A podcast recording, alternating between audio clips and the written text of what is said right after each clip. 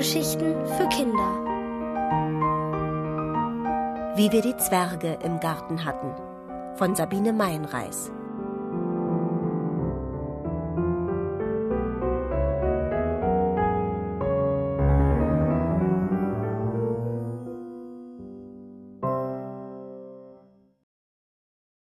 Der geheimnisvolle Gast. Ich glaube nicht mehr an den Weihnachtsmann. Und auch nicht an Gespenster. Riesen habe ich mal gesehen. Sie lagen da so in der Gegend. Der eine streckte die Nase zum Himmel, und der andere hatte im Schlaf einen Arm übers Gesicht gelegt, als ob er schwer träumte. Aber es war schon ziemlich dunkel, als ich die Riesen sah, und ich bin mir nicht ganz sicher, ob es nicht einfach langgestreckte Hügel waren, mit Bäumen obendrauf. Das Einzige, was es ganz wirklich gibt, das sind Zwerge.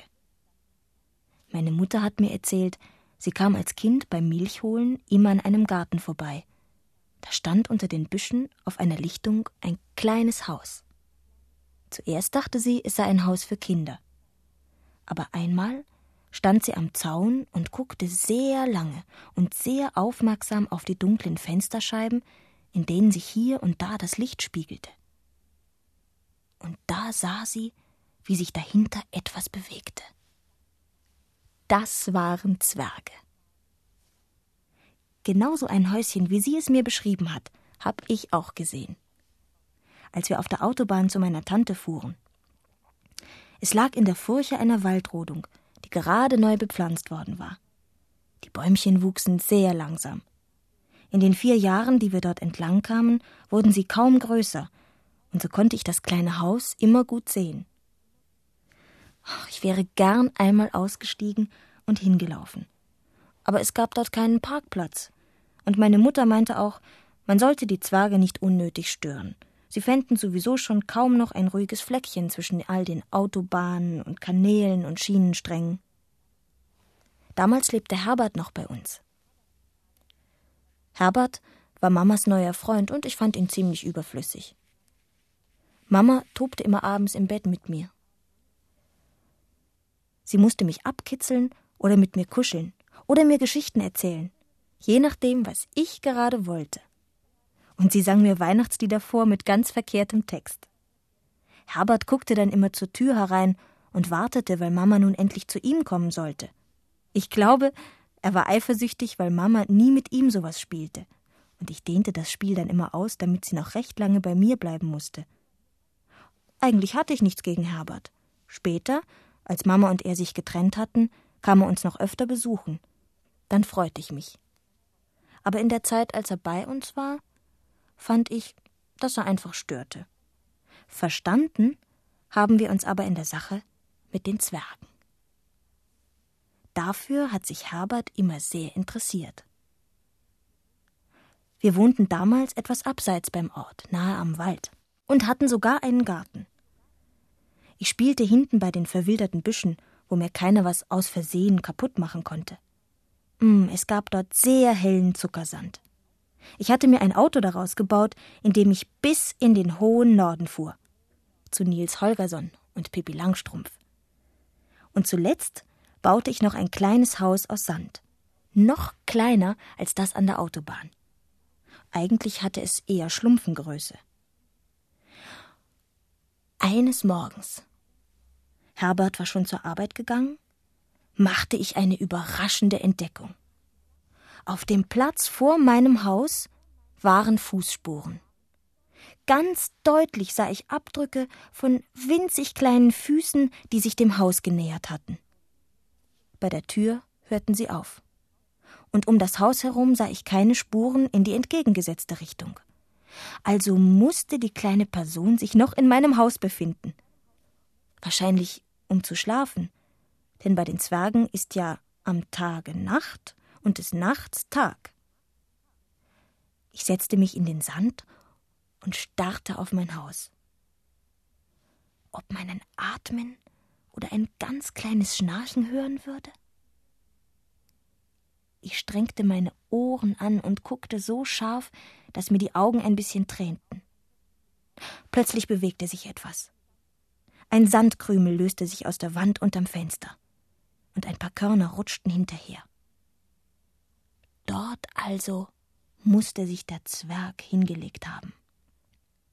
Ich guckte und guckte, so lange, wie man auf die Uhr guckt und wartet, dass der Zeiger sich bewegt, und noch länger. Aber nun bewegte sich nichts mehr. Der Zwerg musste sehr erschöpft sein. Sicher lag er auf dem Rücken, den Mund halb offen. so war Herbert auch einmal eingeschlafen, nachdem er mich den langen Weg vom Kindergarten nach Hause getragen hatte. Der Arme. Und Zwerge tragen ja meistens auch ihre Säcke auf dem Rücken. Ich schlich auf den Zehenspitzen zum Frühstück, um alles meiner Mutter zu erzählen. Wir überlegten nun, was wir für unseren Gast tun könnten, damit er sich bei uns heimisch fühlte. Wahrscheinlich war er auf der Durchreise, und wir wollten ihm seinen Aufenthalt bei uns so angenehm machen, dass er keine Lust mehr hätte weiterzuziehen.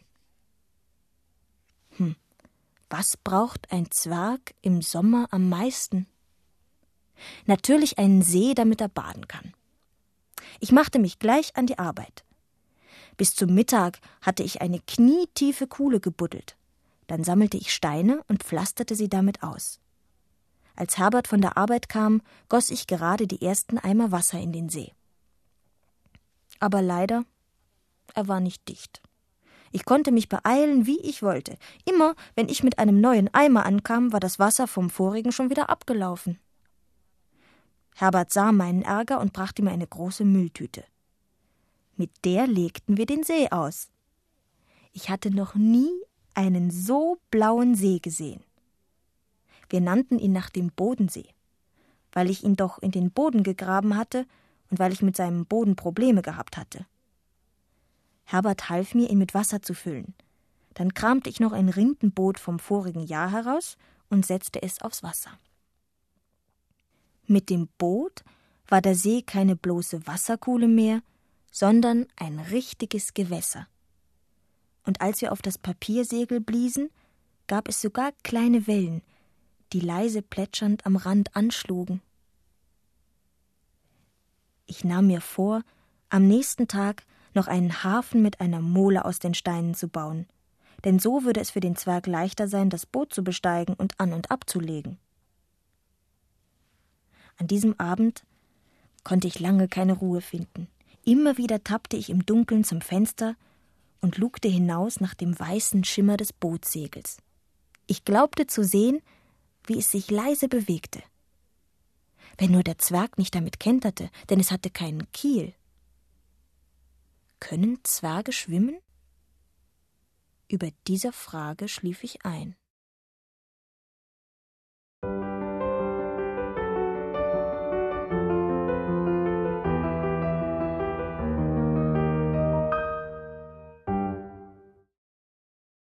Der Reiter. Als wir damals noch in dem Haus am Wald lebten, hatten wir einmal Zwerge im Garten. Zuerst nur einen. Sowas ist ja sehr selten, und es kam vielleicht nur daher, dass ich ein Haus aus Sand gebaut hatte und der Zwerg auf der Durchreise ein Nachtquartier suchte. Als ich am nächsten Morgen erwachte, war es trübe und kühl im Zimmer. Um mich herum rauschte es einschläfernd, und ich lag ganz still. Doch plötzlich sprang ich wie von einer Nadel gestochen in die Höhe und lief zum Fenster. Oh, oh, oh, wie sah es draußen aus. Es goss in Strömen. Mein schöner, himmelblauer See. Er war von Schlamm überspült und nur noch zu ahnen. Eine scheußliche Rinne voll brodelnder Brühe zog sich zu den Büschen hinten im Garten. Schreckerfüllt rannte ich im Nachthemd hinaus und starrte traurig und tropfnass auf die Reste meines Sandhauses. Ein flacher Modderklumpen zerfloß vor meinen Augen. Das Boot war weg. Der Zwerg hatte die Flucht ergriffen, seine Spuren hatte der Regen weggewaschen. Ich ging ins Haus, um mich mit Mama zu beraten. Zum Glück brach nach dem Frühstück die Sonne wieder hervor. Es machte mir richtig Spaß, in Gummistiefeln durch den Garten zu quatschen und Steine zusammenzusuchen. Ich musste unbedingt ein festeres Haus bauen, in dem der Zwerg vor jedem Wetter sicher war. Ich machte mich gleich an die Arbeit und deckte das neue Haus mit ein paar Fetzen alter Teerpappe ab. Das sah zwar ein bisschen düster aus, aber dafür hielt es dicht. Ich baute auch eine Terrasse, damit der Zwerg nach dem Baden sonnen konnte. Inzwischen war auch mein See wieder in seine Ufer zurückgekehrt. Das Wasser war klar. Der Sand hatte sich am Boden abgesetzt, wie bei einem richtigen See. Aber die Rinne zu den Büschen war auch weg, und ich machte mir Gedanken, wie nun der Zwerg das Boot wieder zum See schaffen sollte. Es blieb nichts weiter übrig, als einen flachen Wagen zu bauen, aus Legoteilen, und auch gleich noch eine Schräge zum Hinunterlassen des Bootes. Herbert brachte mir eine neue Packung Müsli mit. Er meinte, ich sollte dem Zwerg etwas bereitstellen, falls er zurückkehren würde. Müde und hungrig. Ich hoffte so sehr, dass er das täte. Nachts schlich ich noch zu der Nähschublade meiner Mutter, angelte den alten Fingerhut heraus und bohrte ihn, gefüllt mit Saft, in die Erde neben die Rosinen und Haferflocken vom Müsli. Diesmal weckte mich schon sehr früh das Geschrei sich streitender Vögel. Ich wickelte mich besser in meine Decke, die wieder mal quer lag, und versuchte weiter zu schlafen. Aber die Neugier trieb mich doch hinaus. Da fand ich die Vögel über dem Müsli. Wie musste sich der Zwerg gefürchtet haben? Die Meisen und Spatzen waren ja für ihn riesige, gefiederte Ungeheuer mit mächtigen Krallen und Schnäbeln. Das Boot war nicht da, aber der Zwerg konnte auch auf anderem Weg zurückgekommen sein und hatte sich vielleicht irgendwo gar nicht weit von mir versteckt, um nun mit ansehen zu müssen, wie die frechen Vögel sein Frühstück aufpickten. Ich traute mich nicht, stark aufzutreten und machte mich ganz leicht, um ihn ja nicht versehentlich zu verletzen. Möglich war auch, dass er gerade mit den Vögeln gekämpft hatte, als ich sie so zetern hörte, und jetzt, da ich sie verscheucht hatte, saß er unsichtbar? Denn am Tage machen sich die Zwerge unsichtbar, auf seiner Terrasse und versuchte eine Haferflocke oder eine Rosine zu nehmen, ohne dass ich es bemerkte. Ich zog mich zurück. Ich wollte ihn nicht verunsichern, aber ich blieb doch so nahe, dass die Vögel sich nicht zu ihm trauten. Im Schuppen fand ich ein Stück Perlonnetz, mit dem wir mal mein Meerschweinchen eingehegt hatten. Das befestigte ich, ungefähr in Bauchnabelhöhe, über dem Zwergengebiet. Meine Mutter fand, dass es nun leider sehr nach Karnickelstall aussah. Sie kann keine Netze und Zäune und überhaupt keine Art von Absperrung leiden, besonders wenn sie selbst dabei ausgesperrt wird. Mir macht es nicht so viel aus. Ich konnte auf den Knien unter dem Netz durchkriechen. Herbert versprach aber meiner Mutter zuliebe, am nächsten Wochenende eine Vogelscheuche zu bauen, damit wir auf das Netz verzichten könnten. Am Morgen rief er mich im Weggehen, um mir etwas Schönes zu zeigen. Das Boot war wieder da und auf seinem Deck und diesseits und jenseits des Sees auf dem Wege zum Haus lagen Gebrauchsgegenstände umher, wie sie auch meine Schlümpfe benutzten. Leuchter, Pistolen, Hüte und Degen. Und in dem kleinen Haus stand eine Schatztruhe mit Golddukaten. Der Zwerg war zurückgekehrt. Und er hatte anscheinend noch andere Zwerge mitgebracht. Jetzt begann eine Zeit, in der ich mit den Zwergen ganz vertraut und freundschaftlich verkehrte. Ich versorgte sie mit Essen und Trinken und beschützte sie. Und ich baute ihnen immer neue Dinge, die ihnen das Leben bei mir verschönern sollten. Eine Schaukel, einen Bootssteg, einen Sprungturm, sogar eine kleine Schleuse mit Wasserfall. Und schließlich richtete ich ihnen einen Sportplatz ein, steckte aus kleinen Zweigen ein Wäldchen und legte einen Garten an, in dem ich Möhren und Radieschen aussäte. Mein Stolz war eine wilde Erdbeerpflanze, die zwei Früchte trug. Die Zwerge sah ich nie, denn am Tage schlafen sie meist oder machen sich unsichtbar. Wenn ich aber ganz früh aufstand und mich in einiger Entfernung von ihrem Haus auf den Bauch legte, konnte ich sie miteinander wispern hören und während ich ihnen frisches Wasser oder Milch hinstellte, flüsterte ich ihnen zu, wie sehr ich mich über ihre Anwesenheit freute und was ich ihnen noch Interessantes bauen wollte. So vertrugen wir uns wunderbar, bis der Reiter auftauchte. Das war gegen Ende des Sommers.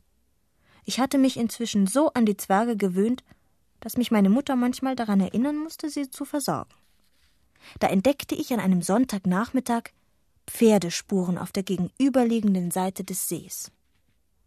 Es waren genau solche Spuren, wie sie meine Cowboypferde hinterlassen, wenn sie durch den Sand reiten. Die Fährte kam hinter den Büschen hervor und führte auf eine sanfte Erhebung am Seeufer. Dort hatte der Reiter gewendet und war wieder hinter den Büschen in Richtung Wald verschwunden. Was konnte das bedeuten? Ich legte das Ohr an den Boden. Vielleicht konnte ich noch die letzten Hufschläge hören? Die halbe Nacht hindurch machte ich mir Gedanken. Wie sah der Reiter aus? Woher kam er? Auf seinen Spuren galoppierte ich in meine Träume.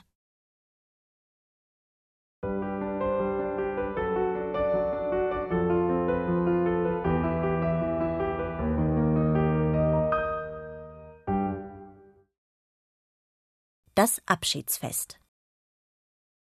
Es ist schon eine Weile her, da hatte ich eines Morgens die Fußspuren eines Zwerges in unserem Garten gefunden.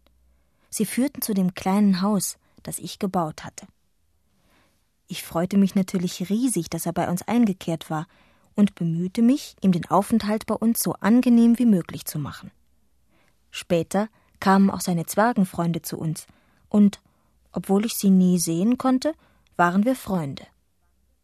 Bis eines Tages der Reiter erschien. Das heißt, bis ich seine Pferdespuren neben denen meiner Zwerge in der Erde fand. In den letzten Wochen jenes Sommers ging es Mama nicht gut. Sie hatte immer noch keine Arbeit gefunden. Herbert, Mamas Freund und ich verstanden nicht, was sie daran so beunruhigte. Wir waren froh, dass sie zu Hause sein konnte aber sie war sehr unausgeglichen. Sie fuhrwerkte durch alle Ecken, wischte und putzte, und ich musste schleunigst mein Spielzeug in Sicherheit bringen, sonst räumte sie unter meinen Schlümpfen auch noch auf. Ich konnte sie nicht begreifen, aber sie tat mir leid. Bis dahin war alles so schön mit uns gewesen, und Herbert, der am Anfang nur gestört hatte, war mir richtig sympathisch geworden. Nun war also dieser Reiter gekommen. Wenn ich mich in den Sand legte, und die Augen zusammenkniff, konnte ich mir genau vorstellen, wie er auf seinem roten Rappen hoch über dem See stand. Er schien mit seinem Arm weit auszuholen und mit großer Geste in den Wald hinter sich zu weisen, als ob er den Zwergen bedeuten wollte, sie sollten mein Haus verlassen und wieder zurückkehren. Obwohl der Reiter nicht einmal so groß war wie mein Fuß, erschien er mir doch stark und mächtig. Bestimmt würden die Zwerge seinem Rufe folgen. Ich musste etwas unternehmen, um sie daran zu hindern. Die Zwerge gehörten mir. Ich versorgte sie, ich beschützte sie, ich liebte sie. Sie sollten nicht einfach plötzlich weggehen, wenn ein anderer sie rief. Den ganzen Tag über lief ich unruhig durch den Garten und überlegte, was ich tun sollte. Herbert meinte, der Reiter wollte vielleicht nur die Zwerge besuchen und vorher auskundschaften, was für Menschen wir seien und wo er sein Pferd lassen könnte. Um ihn freundlich zu stimmen, steckte ich einen kleinen Zweig mit einer Astgabel in den Sand unweit des Sees, so dass er dort das Pferd anbinden und zugleich tränken konnte. Und tatsächlich fanden sich am nächsten Morgen neue Hufspuren. Und an dem kleinen Pfahl hing ein Rest von einem Lederschnürsenkel und sogar ein Pferdehaar. Das war nicht so schwarz wie meine Haare, sondern eher blond wie die von Herbert. Der Reiterzwerg ritt also keinen Rappen, wie ich geglaubt hatte, sondern einen Falben. Er hatte meine Zwerge in der Nacht besucht. Das musste nichts Schlimmes bedeuten. Trotzdem begann ich zur Sicherheit einen Zaun um mein Zwergengebiet zu bauen. Ich steckte nach Art der Westernpioniere Stöckchen für Stöckchen dicht an dicht in großem Kreis um See und Haus und Wald und Garten in die Erde. Dabei fiel mir auf, dass die Zwerge schon eine der kleinen Erdbeeren geerntet hatten. Sie würden doch wohl nicht die andere, die noch nicht ganz reif war, auch noch abernten? Das bezweifelte Herbert, als er sich abends meinen Palisadenzaun ansah. Du liebst die Zwerge also und deshalb sperrst du sie ein. Ich hatte ihnen nicht mal eine kleine Pforte gelassen. Mama lachte und umarmte mich. Sie glaubte nicht, dass die Zwerge die Absicht hätten, uns zu verlassen. Ich wollte aber kein Risiko eingehen, und um Herbert zu besänftigen, erzählte ich etwas von Feinden drumrum, die meine Zwerge bedrohen könnten. Und das glaubte ich dann schließlich auch selbst. Die Zwerge konnten sich jetzt sicher und geborgen bei mir fühlen. Aber das wollten sie nicht. Sie wollten diese Art meiner Liebe nicht. Am Morgen waren sie verschwunden. Sie hatten sich unter der Absperrung einen Durchgang gegraben und es offenbar ziemlich eilig gehabt, davonzukommen. Ich fand noch einen silbernen Pokal, ein Hämmerchen und ein paar Goldstücke, die sie auf ihrer Flucht verloren hatten.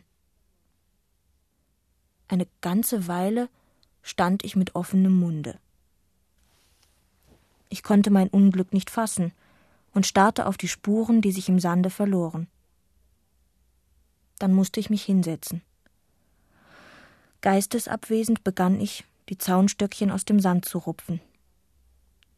Dann ebnete ich das Haus ein und den kleinen Wald, den ich für sie aus den kleinen Zweigen gesteckt hatte. Als ich die zweite, noch etwas unreife Erdbeere in den Mund stopfte, konnte ich die Tränen nicht mehr zurückhalten. Ich lief in mein Zimmer, und dort blieb ich bis zum Abend. Dann kam Mama und fragte mich, ob ich auch diese seltsamen Geräusche hörte. Wir öffneten das Fenster und horchten hinaus. Durch die Dunkelheit des Herbstabends schwirrte etwas wie eine zarte, ferne Musik. Es war schon etwas dämmerig, und so konnte ich erst nach und nach erkennen, was da auf meinem Teich geschah. Durch den Nebel bewegten sich viele kleine und größere weiße Segel, die von einem flackernden Licht erhellt wurden. Sie feiern ein Fest, sagte meine Mutter. Ein Abschiedsfest. Die Zwerge hatten sich aus den Palisaden Flöße gebaut und darauf Feuerchen aus Kerzenstummeln entfacht. Ich mochte nicht hinausgehen, sondern blieb ganz still am Fenster. Den Winter verbringen die Zwerge in ihren Höhlen, hörte ich Mama leise sagen.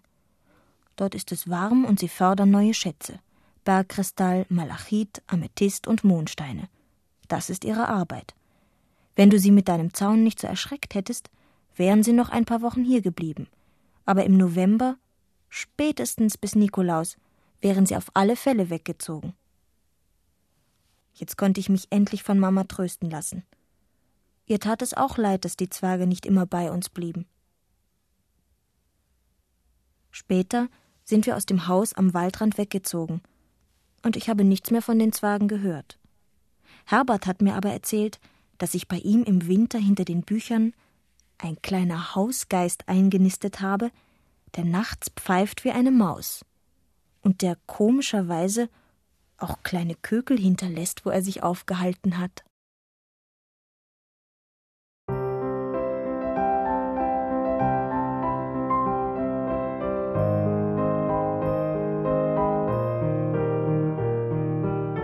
Ihr hörtet, wie wir die Zwerge im Garten hatten, von Sabine Meinreis, gelesen von Astrid Kors.